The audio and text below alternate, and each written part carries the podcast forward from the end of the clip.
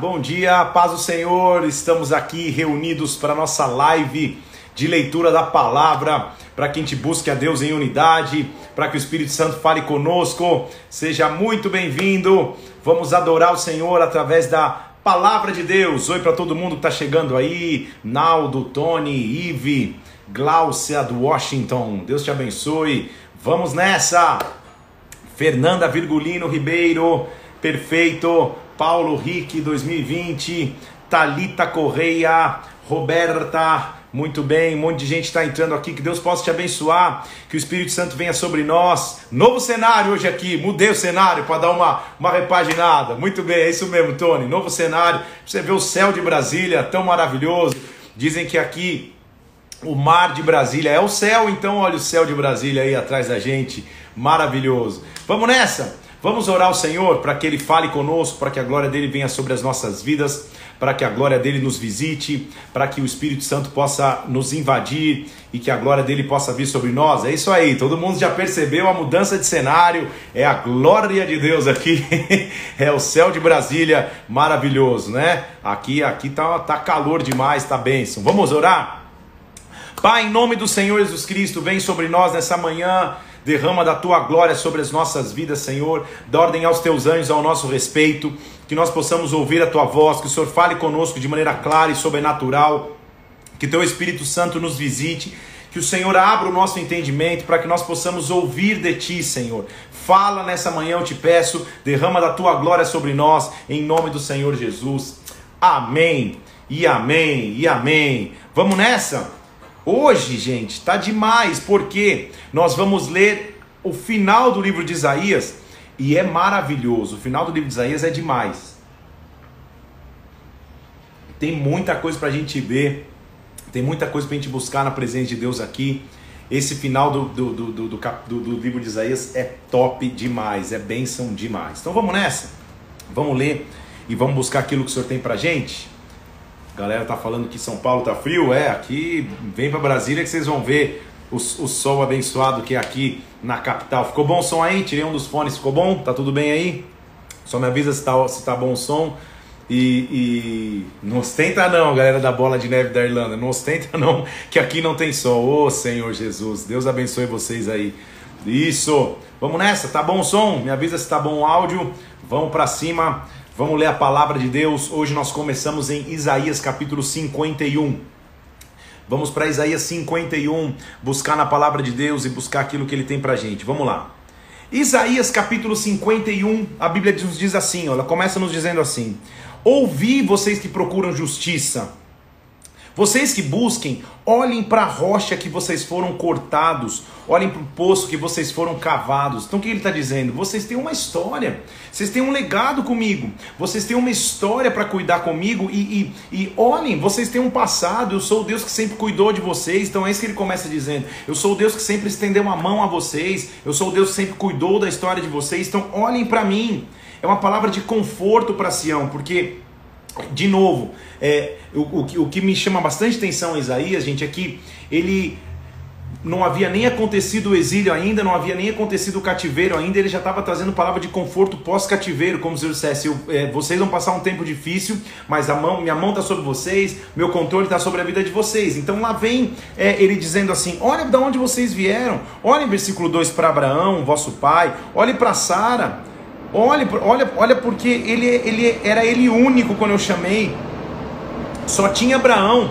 Eu chamei, mas quando eu chamei, eu o multipliquei, eu o abençoei. Olha como eu fui cuidadoso com Abraão, é isso que ele está dizendo. Olha como eu cuidei da história de Abraão, olha como eu vou cuidar de vocês. Olha o que ele está dizendo, versículo 3 do capítulo 51. O Senhor tem piedade de Sião, terá piedade dos seus lugares assolados, fará do seu deserto como Éden. Deus vai fazer do deserto um jardim, é isso que ele estava falando. E a sua solidão vai ser como um jardim, vai ser regozijo e alegria, e se acharão nela ação de graça, som de música.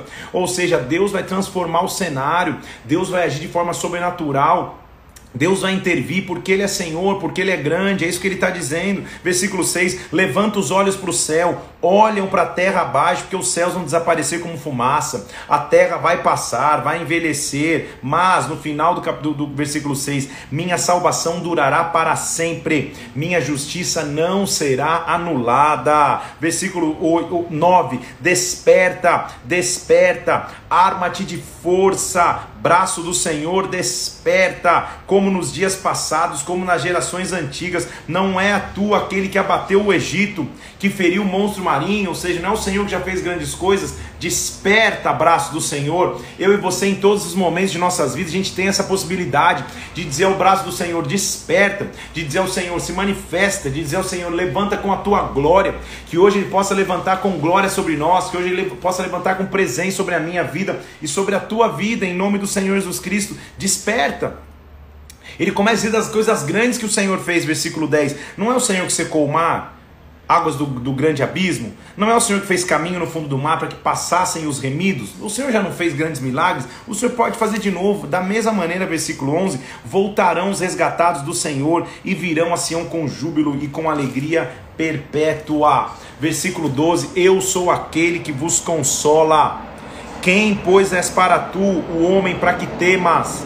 O mortal filho do homem para que não passe de relva, para que não passe de graminha. Então Deus pode fazer e vai fazer, é isso que ele está dizendo. Deus é grande, Deus é excelso, Deus é soberano, Deus sempre está no comando de tudo, Deus vai cuidar de tudo, sim. Aleluia. E lá vem ele continuando de novo, ó, versículo 15: Eu sou o Senhor teu Deus que agita o mar de modo que as ondas bramem, eu faço coisas grandes, eu agito tudo para te libertar. Versículo 17: Desperta, desperta, levanta Jerusalém, levanta, desperta. Você que bebeu o cálice da ira do Senhor, que ficou atordoado, desperta, desperta. Olha só o que ele diz no versículo 20, porque 21, perdão. Ouve isto, você que agora está aflita, embriagada não de vinho, você que perdeu o rumo. Ouve isso. Assim diz o Senhor teu Deus: Que eu tomo da tua mão o cálice do atordoamento, o cálice da minha ira, você jamais vai beber dele. Ou seja, Deus vai se consertar com o seu povo,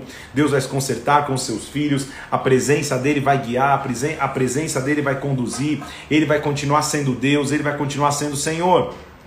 Aí, queridos irmãos, a gente vai entrar numa, numa, numa sequência aqui de, a partir de Isaías 52, que é sobrenatural e maravilhosa. 52, 53, 54 é o meu trecho preferido de Isaías, sendo que 53 é ao concurso, tipo, nem concorre, tá fora da, da, da concorrência, porque para mim é o capítulo preferido, ou o melhor capítulo de Isaías, o 53. Nós vamos ler aqui e, e vamos entender o que ele está falando, como que Deus vai trazer resgate, como que Deus vai trazer resposta, como que Deus vai, vai, vai intervir de forma sobrenatural. Então lá vem ele, Isaías 53. 52, versículo 1.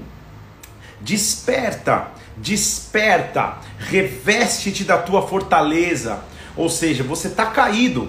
Lembra que ele está falando para um povo que estaria em cativeiro, mas agora ele já está falando também de maneira messiânica, ou seja, ele está falando da revelação do que Jesus Cristo seria para nós. Então, esse desperta é um comando que cada um de nós pode receber. Desperta, desperta, reveste-te da sua fortaleza, ó Sião se veste das tuas roupas formosas, ou seja, se encha de força e vê e vista as roupas para a festa. Vista as roupas formosas, porque não vai mais entrar em ti incircunciso, ou seja, vai acabar a maldição sobre ti, Jerusalém. Enche-te de força, enche-te de poder, enche-te de vigor. Olha o que ele diz, versículo 2. Lembra comigo que a, o, o, sentido de maior desespero, ou o sentido de maior é, arrependimento, ou de maior é, angústia, era colocar cinza sobre si, rasgar as vestes, colocar pano de saco. Então ele está falando primeiro: você está com pano de saco, está com vestes rasgadas, põe vestes formosas. Olha o que ele diz: levanta, sacode o pó. Então ele está falando para o cara que está no chão, caído, desesperado: sacode o pó, levanta, versículo 2, toma assento. Aí é maravilhoso. Não é que ele está falando levanta e fica de pé. Levanta e senta. Porque quando você senta, é uma posição de comando. O rei comanda de um trono, o general comanda da sua cadeira de poder. O presidente de uma empresa tem uma cadeira para sentar. Um presidente de uma nação tem uma cadeira para sentar. Então ele está falando, é do chão para a cadeira de comando. É do pó sobre a cabeça para a cadeira de comandante. Então ele diz: levanta, sacode o pó, toma o teu assento, solta as cadeias do teu pescoço, cativa, filha de Sião. Ele está falando da restauração que Deus pode trazer, da restauração que só Deus traz, porque assim diz o Senhor: por nada você foi vendido, é por nada que você vai ser comprado. Ou seja, você foi vendido meio que de graça, também sem, sem esforço, sem dinheiro, eu vou te resgatar. O meu povo, assim diz o Senhor, versículo 4, que desceu no Egito para habitar, a Sírios oprimiu sem razão. Agora, visto que vocês foram levados sem preço, ele diz sem preço vocês foram levados, o meu povo, versículo 6, saberá o meu nome. Portanto, naquele dia vocês vão saber, sou eu quem fala. Deus iria começar a se levantar. E olha o que ele diz, versículo 7, famoso versículo, a gente vai repetir até lá em Romanos. Quão formosos são sobre os montes os pés daqueles que anunciam as boas novas, que fazem ouvir a paz, que anunciam a salvação e dizem: O teu Deus reina. Quão formosos são os pés daqueles que saem para exercer as boas obras, daqueles que saem para exercer aquilo que Deus tem. Quão formosos são os pés. Aleluia, aleluia. Ele diz assim: Vocês vão sair. Mas não vão sair fugindo, correndo, desesperado, não. Versículo 12: Vocês não vão sair apressadamente. Vocês não vão fugir Deus de Israel será a vossa retaguarda. Você lembra comigo? que a gente já leu o povo saindo do cativeiro, eles saíram inclusive é, levando é, é, dinheiro, saindo levando riqueza, saíram em honra, não saíram correndo, desesperados, fugindo. Deus já estava dizendo que quando o resgate vem, quando Deus estende o braço, a mão de Cristo é vista em tudo e Ele cuida de cada detalhe. Aí nós vamos entrar agora no meu capítulo preferido, porque a revelação do Messias, é a revelação do seu sacrifício. Baseado nesta revelação, a nossa vida é transformada. Baseado na, na, na, no cumprimento da profecia dessa, de, de Isaías 53, eu e você temos a chance de viver. Por isso que esse é o meu capítulo preferido de Isaías. Quem creu na nossa pregação? Para quem foi revelado o braço do Senhor? Porque foi subindo como renovo perante ele como raiz de uma terra seca. Não tinha aparência, não tinha formosura. Nós olhávamos, mas nenhuma beleza havia que nos agradasse. Então, de quem ele está falando? De alguém que cresceu como, como raiz numa terra seca, que humanamente não tinha formosura, não havia ninguém que olhasse e achasse que, que sairia coisa boa dali. Ele era desprezado, o mais rejeitado entre os homens, homem de dores que sabe o que é padecer, ele conhece o que é sofrimento. Como um de quem as pessoas escondiam o rosto, virava até a cara, ele era desprezado. Nós não fizemos caso dele. Certamente, ele tomou sobre si as nossas enfermidades, as nossas dores levou sobre si, e nós o reputávamos como aflito ferido de Deus e oprimido, ou seja, ele, ele passou por um sacrifício, a gente estava achando que ele estava aflito, ferido de Deus, mas na verdade o que ele estava fazendo é levando sobre si as nossas enfermidades e dores. Ele, versículo 5, foi traspassado pelas nossas transgressões, moído pelas nossas iniquidades. O castigo que nos traz a paz estava sobre ele, e pelas suas pisaduras nós fomos sarados. Gasta um tempo agora para simplesmente adorar o Senhor, para agradecer a Jesus Cristo pelo sacrifício de cruz que ele fez. Ele foi, ele foi transpassado pelas nossas dores.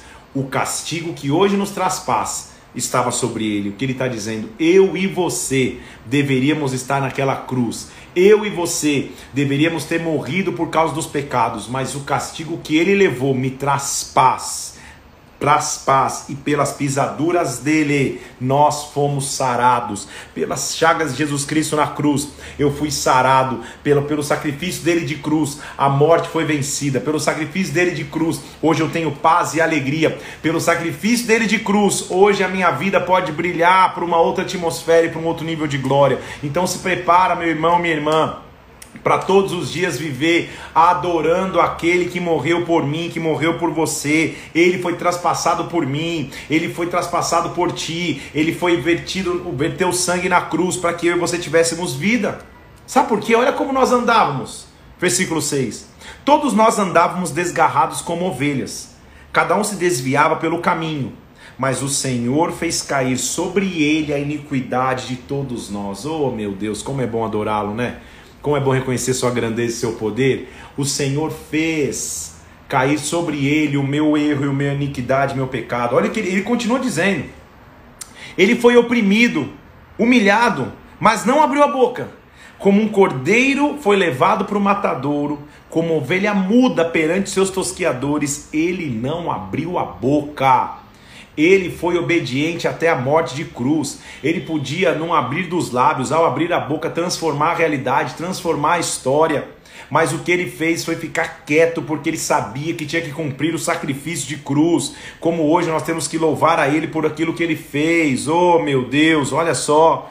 Todavia, versículo 10: o Senhor agradou moê-lo, fazendo enfermar. Ele foi moído na cruz. Por quê? Para que a sua alma fosse dada como oferta pelo pecado. Você está lendo comigo o versículo 10? A sua alma foi a oferta pelo pecado. Então agora ele verá a sua posteridade, prolongará os seus dias, e a vontade do Senhor prosperará nas suas mãos. Presta atenção, versículo 11 ele verá o fruto do seu penoso trabalho e ficará satisfeito. Oh, meu Deus! Como todos os dias, isso até emociona. A gente tem que falar: Senhor, olha para o fruto do teu trabalho e se alegra, Pai. A obra que eu faço, as vezes que eu prego o Evangelho, às vezes que você prega a palavra, às vezes que você ora ao Senhor, é para que você possa dizer: Senhor, olha o fruto do teu trabalho de cruz e se alegra, Pai. Olha o fruto do teu trabalho de cruz e se alegra. Aquilo que o Senhor está fazendo na minha vida, Senhor. Olha o fruto do teu trabalho e fica satisfeito. O meu servo, versículo 11: Meu servo, o justo, com seu conhecimento justificará muitos, porque as iniquidades ele levará sobre si. Ele levou sobre si as dores para que eu e você tivéssemos acesso, para que eu e você tivéssemos vida. Aí ele continua, capítulo 54, versículo 1: Canta alegremente, ó estéreo. É, um, é, um, é uma coisa estranha você pedir para uma estéreo cantar, porque estéreo, naquela época principalmente, você poder gerar filhos era representação de bênção. Você media ser abençoado ou amaldiçoado por Deus se você podia gerar filhos ou não. Então, como que eu chego para uma pessoa que é estéreo, ou seja, não pode gerar filhos, subentende-se então amaldiçoada por Deus, e eu peço para ela cantar? eu peço para ela se alegrar. Como cantar quando tudo ao meu lado diz não? Como cantar quando tudo ao meu lado me paralisa? Esse era o desafio. E o profeta está falando: não olha a tua circunstância do momento, não olha o que você não tem, canta. Ah, mas está difícil, canta. Ah, mas eu estou quebrado, canta. Ah, mas eu estou depressivo, canta. Ah, mas eu estou enfermo, canta. Ah, mas eu estou em dúvida, canta alegremente. Canta alegremente, estéreo. Você mesmo, versículo, 5, versículo 1 do capítulo 54. Canta e exclama, você mesmo que ainda não sentiu dores de parto. Você que não tem nem evidência de estar tá grávida, canta alegremente, porque mais são os filhos da mulher solitária, essa mulher estéreo, do que da mulher casada, diz o Senhor. Deus vai te dar capacidade de gerar, ele está dizendo. O Messias veio, ele morreu como uma ovelha quieta para que eu tivesse acesso e agora nada mais é impossível para mim. Eu posso cantar alegremente, mesmo diante da esterilidade, mesmo diante da paralisia, mesmo diante da dúvida e do medo. Canta alegremente. Olha o que ele diz alarga, versículo 2, alarga o espaço da tua tenda, ou seja, aumenta o espaço na tua casa. Você que não pode nem ter filhos, aumenta o todo da tua habitação, ou seja, eu vou derramar, mas prepara o espaço para que eu derrame. Você entendeu o que ele está falando? É como se ele estivesse dizendo: você nem filho tem, mas vai lá, prepara o quarto do bebê, prepara o quarto na tenda, aumenta o espaço que eu vou derramar. Então vou deixar eu falar em português que Deus está dizendo para nós. Aumenta o espaço que Deus tem para você. Aumenta a glória que Ele vai derramar sobre a tua vida. Aumenta o que Ele pode fazer sobre ti. Aumenta. Deixa que Deus faça. Sabe o que Ele está dizendo? É, é como se Ele estivesse falando assim: aumenta o que eu posso fazer sobre você aumenta o meu poder sobre a tua vida, aumenta o espaço para que eu possa fazer milagres, aumenta pela fé, vem pela fé e que e pela fé você receba de Deus a tua resposta. Ele estava dizendo para a mulher: você é estéril, mas aumenta o espaço da tua casa. Olha o que ele diz no versículo 2: não o impeças, alonga as tuas cordas, firma bem as tuas estacas. Deixa eu contar uma particularidade. Quando eu fui enviado para Brasília e, e, passou de mais rápido o tempo, porque eu já moro em Brasília é, quatro anos, fez agora em março, quatro anos de história aqui em Brasília. Quando eu fui mudar para cá, essa foi a palavra que foi pregada. Alarga estacas da tua tenda, não o impeças. Isaías 54 foi o que foi pregado nesse dia, porque sempre Deus tem um novo ciclo. É isso que ele vai fazer. Naquele dia, eu me lembro como se fosse hoje, quatro anos atrás, aí em São Paulo, na Bola de Neve sede, o apóstolo Rina pregou essa palavra. E ele disse: Alarga as estacas da tenda, não impeças. Alonga tuas cordas, firma bem. Por quê? Porque você vai transbordar para a direita, para a esquerda tua posteridade, a tua descendência vai possuir as nações. Calma aí, vamos parar para pensar. Ele está falando para um mistério. Uma pessoa que não pode ter filhos, ele está dizendo: alarga as estacas, porque a tua descendência vai dar nações. Então você vai ter descendência, você vai crescer para a direita, vai crescer para a esquerda. Hashtag a igreja cresce, tá entendendo agora? Hashtag tudo acontece, porque Deus é capaz de fazer. Não temas, versículo 4 você não será envergonhada, não te envergonhes, você não vai sofrer humilhação, você vai se esquecer da vergonha dos teus primeiros dias, você não vai lembrar da vergonha da tua viuvez, porque o teu Criador é o teu marido, ou seja, você não está desamparado, o marido é aquele que sustentava, o teu Criador é teu marido, o Santo de Israel é o teu redentor, ele é o chamado Deus de toda a terra, ele é Deus de toda a terra, oh meu Deus. Aleluia! Por um breve momento eu te deixei. Você passou dificuldades, ele estava dizendo para Israel no versículo 7. Mas isso para mim é como as águas de Noé. Assim como o versículo 9, como eu prometi que nunca mais a terra vai ser inundada, nunca mais eu vou mirar contra ti dessa forma, ou seja, o teu cativeiro acabou teu cativeiro foi destruído, teu cativeiro não tem mais força sobre ti, em o nome de Jesus Cristo. Todos os teus filhos, ele está falando para uma mulher estéreo, lembra comigo? Versículo 13: Todos os teus filhos serão ensinados do Senhor, e será grande a paz dos teus filhos. Deus vai responder. E aí, versículo 17: Eu quero ministrar sobre ti. Arma forjada contra ti não prosperará Toda língua que ousar contra ti em juízo, tu a condenarás. Esta é a herança dos servos do Senhor. Eu sou o seu direito que de mim procede, diz o Senhor. Arma forjada contra ti não prospera em o nome do Senhor Jesus Cristo, porque Ele te esconde em ti, então simplesmente avança. Eu não disse que 52, 53, 54 são, são, são períodos maravilhosos de Isaías, 55 também, não está longe disso não. Ele começa dizendo assim: se você tem sede, vem para as águas. Se você não tem dinheiro, vem comprar e vem comer. Sem dinheiro, sem preço, venha. Ou seja, você não precisa pagar mais, você tem acesso agora. Vem comprar sem dinheiro, ou seja, a graça o meu, meu telefone aqui.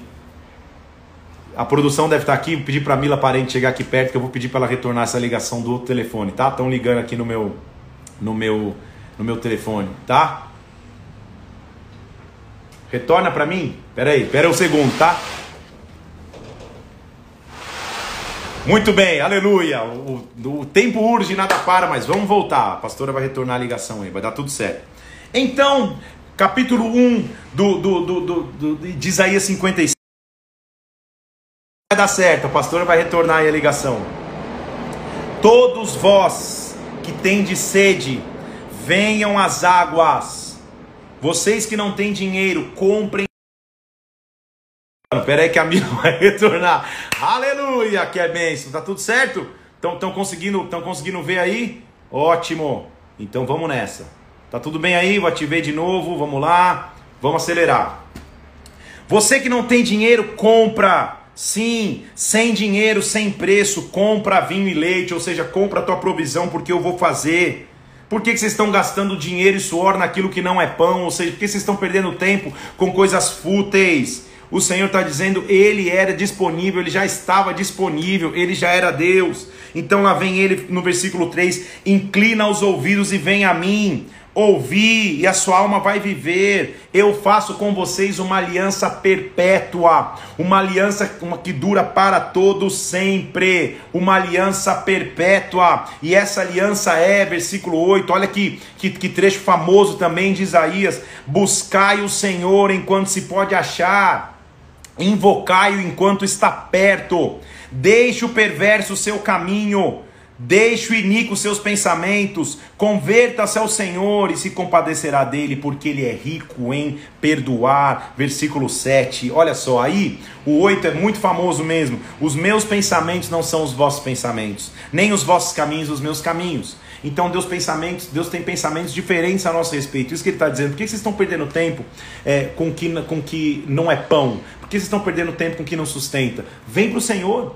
Vem sem dinheiro mesmo e compra, e compra, porque agora a graça nos faz chegar dele. Ele tinha pensamentos muito maiores, é isso que a Bíblia está dizendo, pensamentos muito melhores, é isso que ele está falando. Olha só o que ele diz: porque Assim como os céus são, versículo 9 do capítulo 55, como os céus são mais altos do que a terra, os meus caminhos são mais altos que os vossos caminhos. Assim, versículo 11, vai ser a palavra que sair da minha boca, ela não voltará para mim vazia, mas cumprirá o seu fim, cumprirá o fim que me apraze, prosperará naquilo pela qual eu a enviei. A palavra do Senhor vai prosperar sobre a tua vida, vai prosperar sobre a tua casa, vai cumprir aquilo que lhe foi determinado, porque Ele é Deus, porque Ele é Senhor, porque Ele vai agir sobre ti.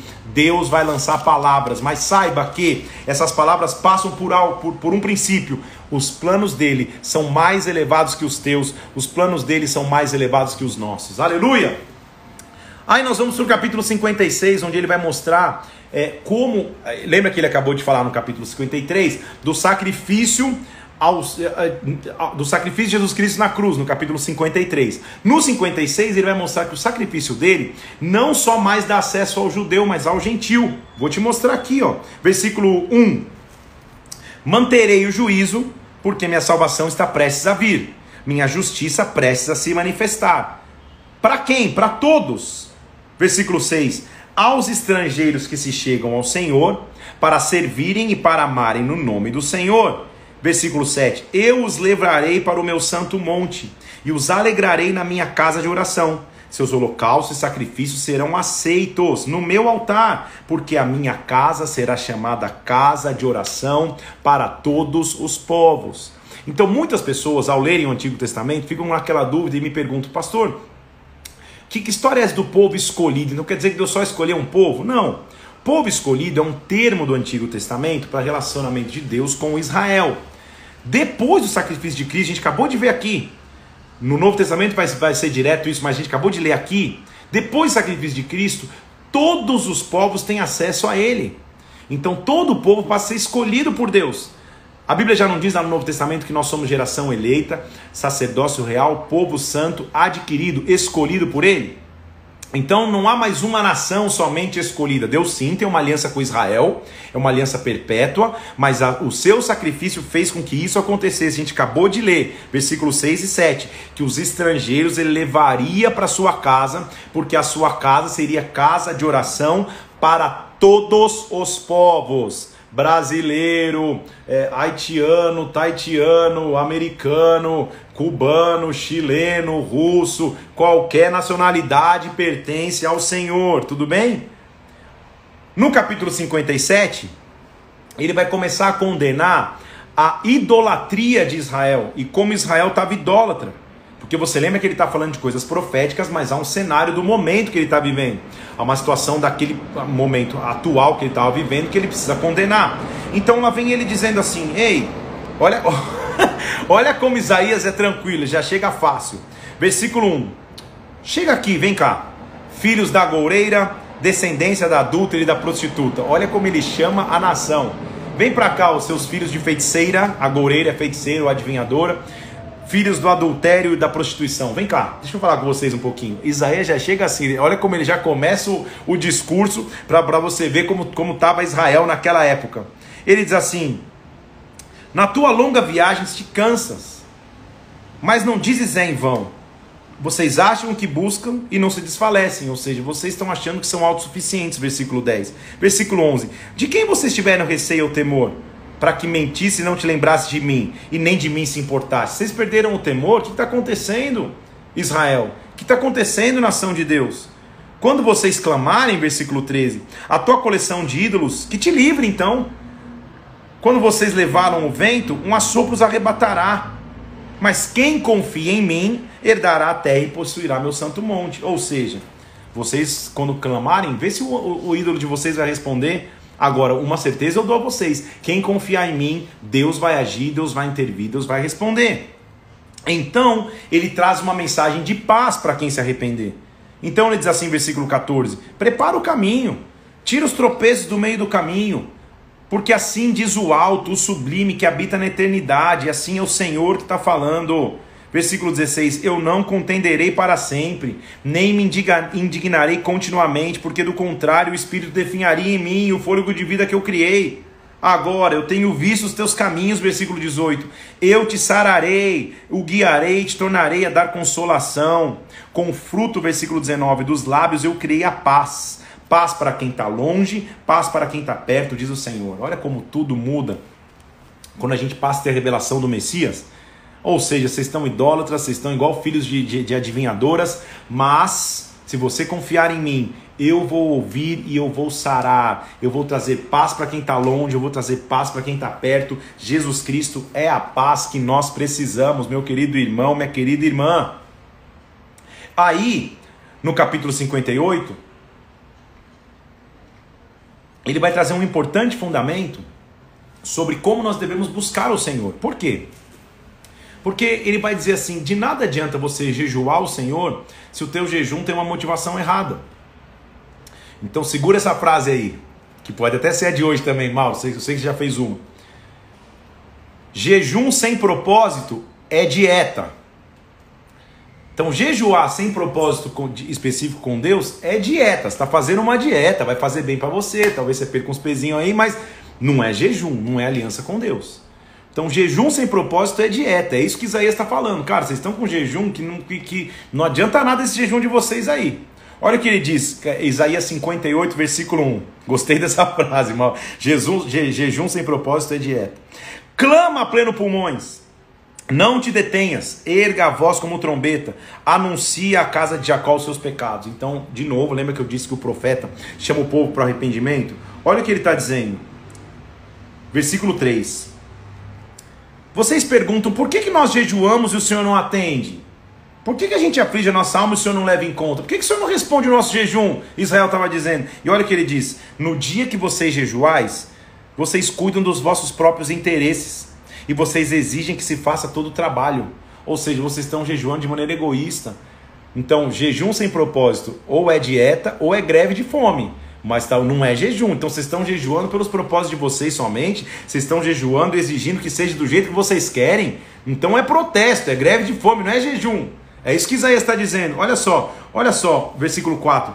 Eis que vocês jejuam para contendas e rixas, para ferir com punhos de iniquidade. Jejuando assim como hoje, não se fará ouvir a voz no alto. Então não adianta esse tipo de jejum jejum que é para trazer contenda, jejum que é para que, que, que é trazer rixa, jejum que está distante de, de, um povo que está distante de Deus. Não adianta de nada ele está falando. Hoje não vai se ouvir o seu jejum, não. Aí então, mas pastor, qual que é o verdadeiro jejum então? Ele vai mostrar, versículo 5. Seria este o jejum, perdão, de, de, versículo 6, tá? Deixa eu ler, ele está fazendo refletir. Seria esse o jejum que eu escolhi? Que o homem um dia aflige a sua alma, incline a sua cabeça e fique só de pano de saco, ou seja, um jejum para ficar se mostrando o tempo inteiro? É isso? Para eu ficar aqui, nossa, tô tão fraco, tô em jejum. Não, é esse jejum que você fica só de pano de saco mostrando para os outros que você jejua? É isso? Não. O jejum que eu escolhi não é este. Versículo 6. O jejum que eu escolhi é: solta as ligaduras da impiedade, desfaça as ataduras da servidão, deixe livres os oprimidos e despedace todo o jugo. Esse é o jejum. O jejum que eu escolhi não é esse? Que você não tem iniquidade, que você não tem amarra, que você tem uma vida íntegra com Deus. Esse é o teu melhor jejum. É isso que ele está falando. Quer jejuar na presença de Deus? Tem aliança com Ele, não tem iniquidade. Jejuar tem iniquidade. Jejuar estar em pecado é dieta ou protesto e greve de fome. Olha, olha, olha como ele estende também, como eu tenho que jejuar. Versículo 7. Jejuar também não é repartir o teu pão com o faminto? Recolher na casa os pobres desabrigados, e se vir alguém nu, também não, não, não cobri-lo? Não esconder nada do seu semelhante? Então o que ele está dizendo? Não adianta você jejuar só para você se você não é uma pessoa que nem caridoso é, que nem ajuda, que nem vê uma pessoa sem alimento e não dá alimento, uma pessoa sem, sem, sem roupa e não dá roupa. Como assim? Agora, se você jejuar dessa maneira, quebrando as ataduras do teu pescoço, rompendo com a iniquidade que você podia ter, agora, versículo 8, vai se romper a tua luz como a manhã, como a alva. A tua cura vai brotar sem detença. Tua justiça irá diante de ti e a glória do Senhor vai te guardar. Se você jejuar assim, versículo 11, o Senhor te guiará continuamente fartará tua alma em lugares secos, fortificará os seus ossos, e você vai ser como um manancial cujas águas não faltam. Oh, então o jejum tem efeito sim. Quando não há iniquidade, quando há posicionamento, quando há caridade no coração, o jejum faz isso. Ele me fortifica nos ossos e eu começo a ser como um manancial de águas. Aleluia. Então os teus filhos vão edificar as ruínas que tinham caídos. Versículo 12. E você vai ser chamado de reparador de brechas, restaurador de veredas, e o país vai se tornar habitável. Aleluia. Como esses trechos de Isaías são sobrenaturais. Aí ele continua dizendo, sabe por quê? Versículo 1 do capítulo 56. A mão do Senhor não está encolhida para que ele não possa salvar. O ouvido dele não está surdo para que ele não possa ouvir. O problema é que, versículo 2, as suas iniquidades fazem separação entre você e Deus. Os seus pecados encobrem o seu rosto, ele não pode ouvir. Então, de novo, é um chamado para o arrependimento. Então, é o que ele está dizendo? Deus não deixou de ser Deus. Ele continua sendo Senhor. O ouvido dele está aberto, a mão dele está estendida. Agora, os teus pecados te separam de Deus. Você, ele não pode te ouvir porque você mesmo peca. Então, é melhor você se consertar com Deus, Israel. Isso que ele estava dizendo, mas esse é um alerta para todos nós. Se há pecado em nós, como que Deus pode ouvir? Se há deformidade em nós, como que ele pode ouvir? Uma coisa é depender da sua misericórdia, ele vai ser misericordioso sempre. Mas ouvir o clamor e ouvir a oração tem que ser mediante o coração íntegro, que clama e que jejua na presença dele para se tornar como um manancial. Sabe por que ele diz Israel? Versículo 3: as vossas mãos estão contaminadas de sangue, os vossos dedos de iniquidade, os vossos lábios falam mentiras, ninguém clama por justiça, tá, tá, tá difícil o negócio. Versículo 10: Vocês apalpam as paredes como cegos, vocês deixaram de enxergar tudo, vocês são como mortos. Versículo 14: O direito se retirou, a verdade anda tropeçando, a verdade sumiu. Versículo 15: Não tem ninguém que faça, ninguém que ajuda, mas ele se levantou e ele sempre se levantará, a igreja. Vestiu-se de justiça como couraça, colocou o capacete da salvação na cabeça, de vingança se cobriu e de zelo se cobriu como um manto. Ele virá, versículo 20, desde Sião, como redentor. Virá como redentor, e versículo 21, o meu espírito estará sobre ti, as minhas palavras que pus na tua boca não se apartarão, ele vai se levantar. Por isso ele diz no capítulo 60: Dispõe-te e resplandece, porque vem sobre ti a luz, a glória do Senhor nasce sobre ti, ele está vindo, a luz dele está brotando, as trevas cobrem a terra, a escuridão cobrem os povos, mas sobre ti aparece resplandecente o Senhor, a glória dele vem sobre ti. Nós somos aqueles que carregamos a glória, nós somos aqueles que carregam a luz de Cristo. As trevas podem estar encobrindo a face da terra, mas quando você chega, chega a luz, quando você chega, chega a glória. Quando você chega, chega a revelação. É isso que ele está dizendo. Nós somos deste povo. Aleluia, aleluia. Oh meu Deus, como Deus é maravilhoso. Aí ele continua. Vou pular já para o capítulo 61, porque eu quero gastar um tempo nele lá. Capítulo 61 é mais uma revelação messiânica do próprio Jesus Cristo. Na verdade, o próprio Jesus Cristo disse isso. Se você ler Lucas capítulo 4, versículo 18 e 19, quando ele chega na sinagoga, ele vai ler exatamente esse trecho. Isaías 61 diz assim: O Espírito do Senhor está sobre mim, porque o Senhor me ungiu para pregar boas novas aos quebrantados, me enviou a curar os quebrantados de coração, proclamar libertação aos cativos e pôr liberdade aos algemados para pregoar o ano aceitável do Senhor, o dia da vingança do nosso Deus, consolar os que choram. Então, olha, olha que, que coisa maravilhosa, que eu quero tomar atenção em primeiro lugar. Quando o Espírito de Deus está sobre nós, ele nos dá identidade ele nos dá sentido de propósito. Então o que ele diz? O Espírito do Senhor me ungiu para. Eu sei para que eu fui ungido. Deus vai te dar essa revelação. Qual é a tua chamada, qual é a tua missão, qual é o teu destino profético, o Senhor me ungiu para esse propósito. Tudo tem um propósito. Esse fone de ouvido eu ganhei dos meus presbíteros aqui em Brasília para utilizar frequentemente, principalmente nas lives. Tem um propósito. Se eu não soubesse para que usar, ele estaria na caixa sem ser aberto. Então, o que Deus precisa nos dar e dar a você é um sentido de propósito na vida. Então, Deus vai começar a dizer: O Espírito do Senhor está sobre você, Felipe, para. O Espírito do Senhor está sobre você, José, para. O Espírito do Senhor está sobre você, Genoveva, para. Não importa quem você seja, o Espírito do Senhor, quando vem sobre ti, ele te dá o sentido do para que você existe. Isso vai começar a acontecer sobre você. Deus vai te alinhar com o teu propósito. Jesus Cristo tinha ciente esse propósito, tanto que ele cita o profeta Isaías quando ele vai ler lá na sinagoga, ele fala: "O espírito do Senhor está sobre mim e me ungiu para, eu fui ungido com um propósito, eu fui ungido com uma missão". Aí ele fala tudo isso: pregar boas novas, libertar cativos, curar os quebrantados de coração, apregoar o ano aceitável do Senhor. Lembra o que é o ano aceitável na cultura judaica? Lembra que no período de sete anos, o sétimo ano era o ano do perdão, da, do, do, do, do, descanso da terra, e a cada período, sete períodos de sete, vinha o ano do perdão, ou o ano do jubileu. Esse é o ano aceitável, o ano onde a dívida é perdoada, um ano onde, onde o escravo é libertado. O que ele está dizendo? Eu vim apregoar o jubileu, eu vim apregoar o ano aceitável, ou seja, eu vim trazer perdão para o que tinha dívida, eu vim trazer libertação de escravidão para o que estava escravo, eu vim apregoar o ano aceitável do Senhor, eu vim, versículo 2, consolar todos os que choram.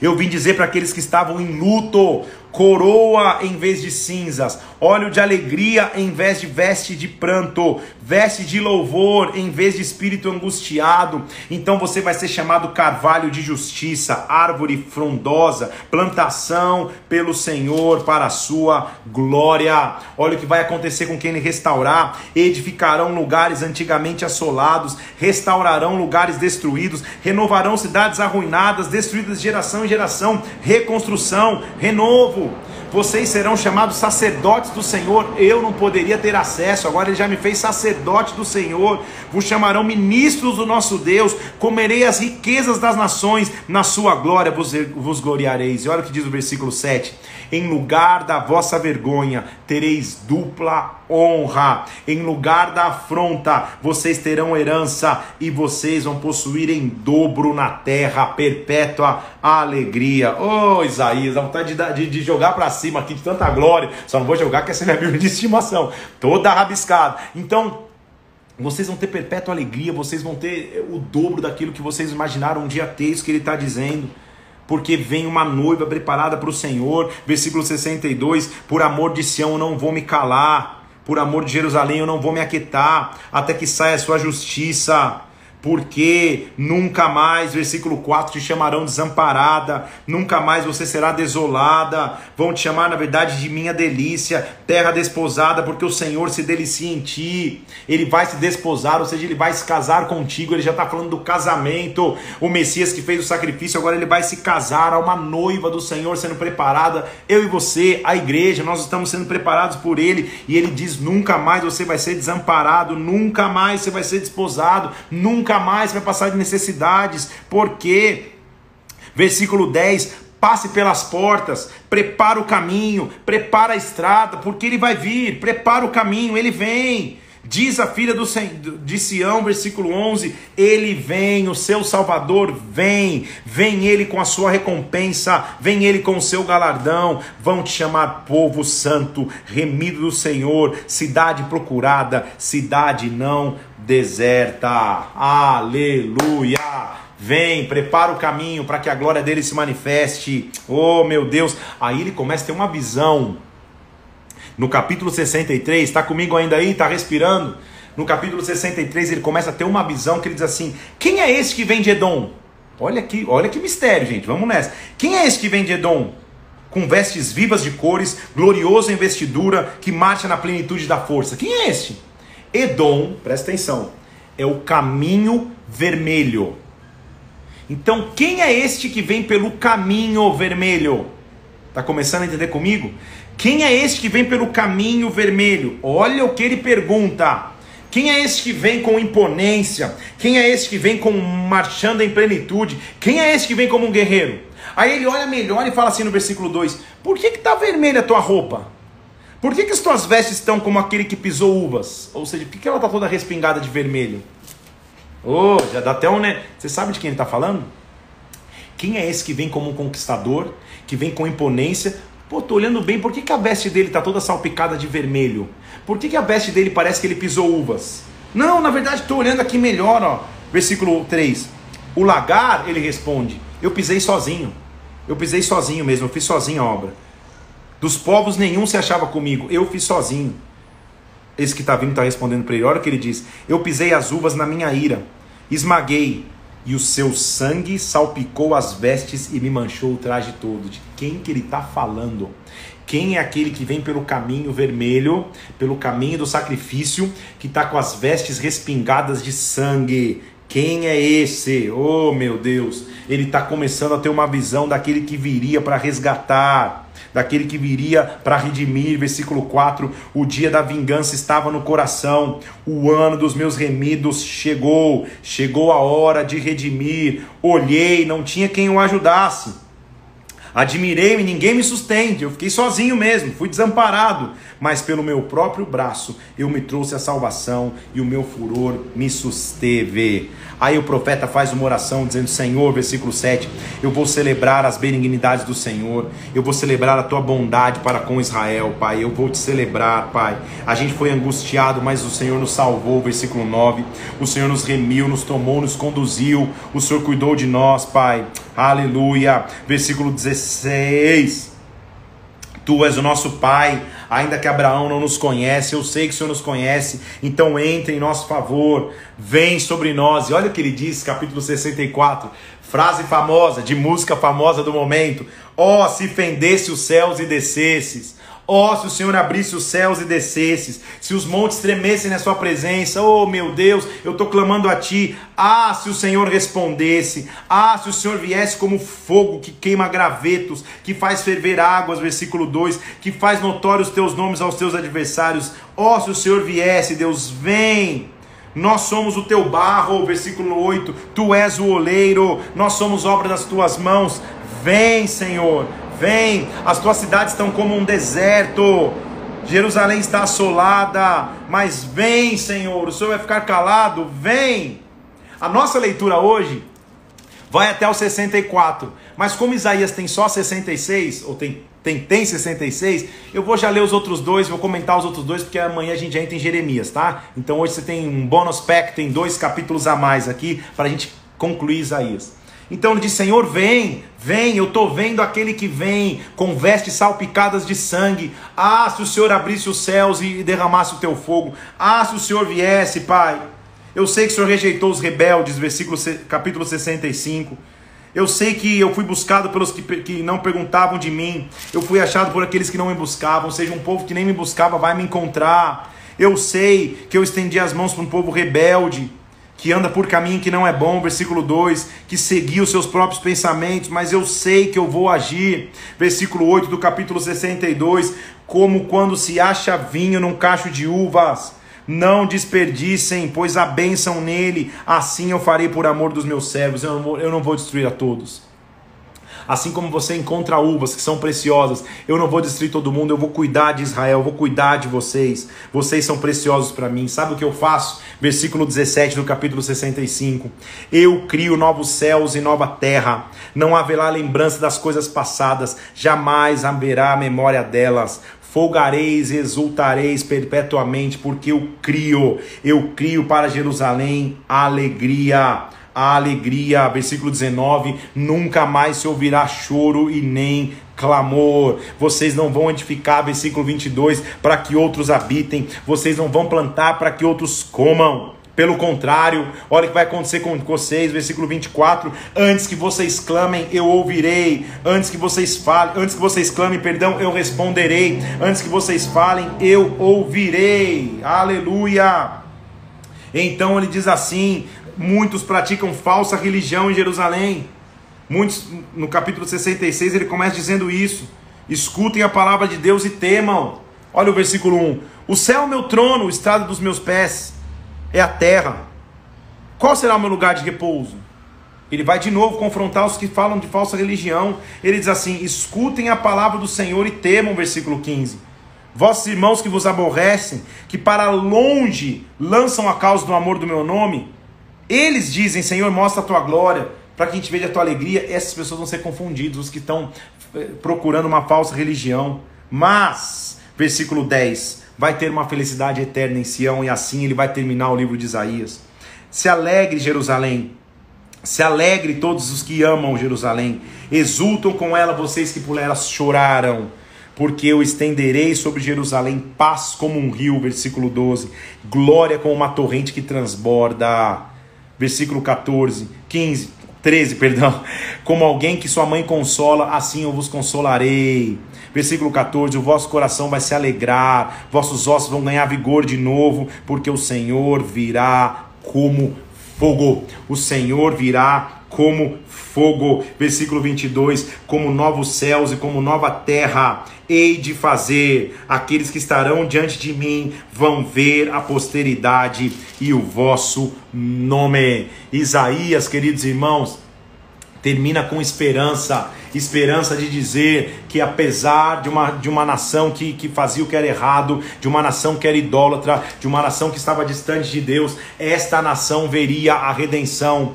Esse, é, essa é a nossa esperança, é por Ele que nós caminhamos, é nele que nós habitamos. Ele se entregou por nós, Ele morreu e foi para a cruz, calado, obediente foi, para que eu e você pudéssemos ter vida. Quem é aquele que vem com as vestes salpicadas de sangue? Ele vem para nos trazer esperança, ele vem para nos trazer vida e vida abundante. Aleluia!